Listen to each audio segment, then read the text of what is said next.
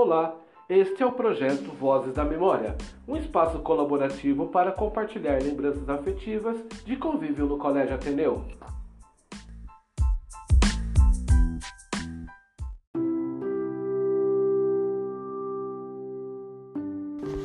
Oi, eu sou Isabela Pietra e eu vim aqui contar um pouquinho das minhas experiências no Ateneu, que tem duas marcas, as experiências boas e as ruins. Acho que toda escola tem isso, né?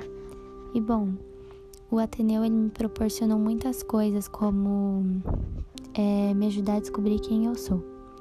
E isso é muito importante para mim, porque foi lá que eu moldei o meu caráter para ser uma pessoa melhor a cada dia. E bom, é, eu vou contar algumas das experiências, porque são muitas. Eu tô lá desde o meu terceiro ano de ensino fundamental, então tem muita história.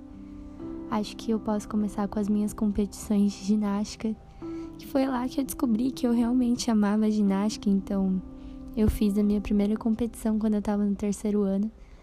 E era aquela coisa, meu Deus, frio na barriga, medo, ansiedade, felicidade, tudo junto e a minha família estava lá me apoiando. Então foi uma competição, aí foi outra, foi outra, foi outra. Ganhei destaque, já fiquei entre as 10 melhores da categoria. E aí eu descobri um amor por um esporte chamado ginástica. Bom, também teve a nossa formatura, que foi no início desse ano. Uau, que momento excepcional, assim, foi muito emocionante estar tá lá com os meus amigos, ver todos eles e é, saber que eu estava fechando mais um ciclo. E uma, umas coisas também muito fortes que aconteceram no nono ano, né?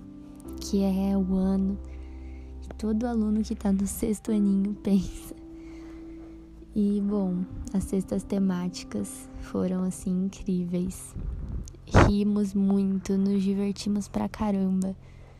E aí teve a nossa última sexta temática, onde a gente recebeu uma surpresa da gestão do colégio. E tinha uma caixa com várias memórias e quando eu abri a minha caixa, eu via que a maioria das minhas memórias era com a galera do Ateneu. E eu olhei para pro pessoal na minha volta, tava chorando pra caramba. E eu falei assim: "Caraca, só tem mais três anos que eu vou ficar aqui. Meu Deus, que loucura!" E foi assim. E a gente se abraçou. E sempre vivemos essa coisa de amor e ódio na sala.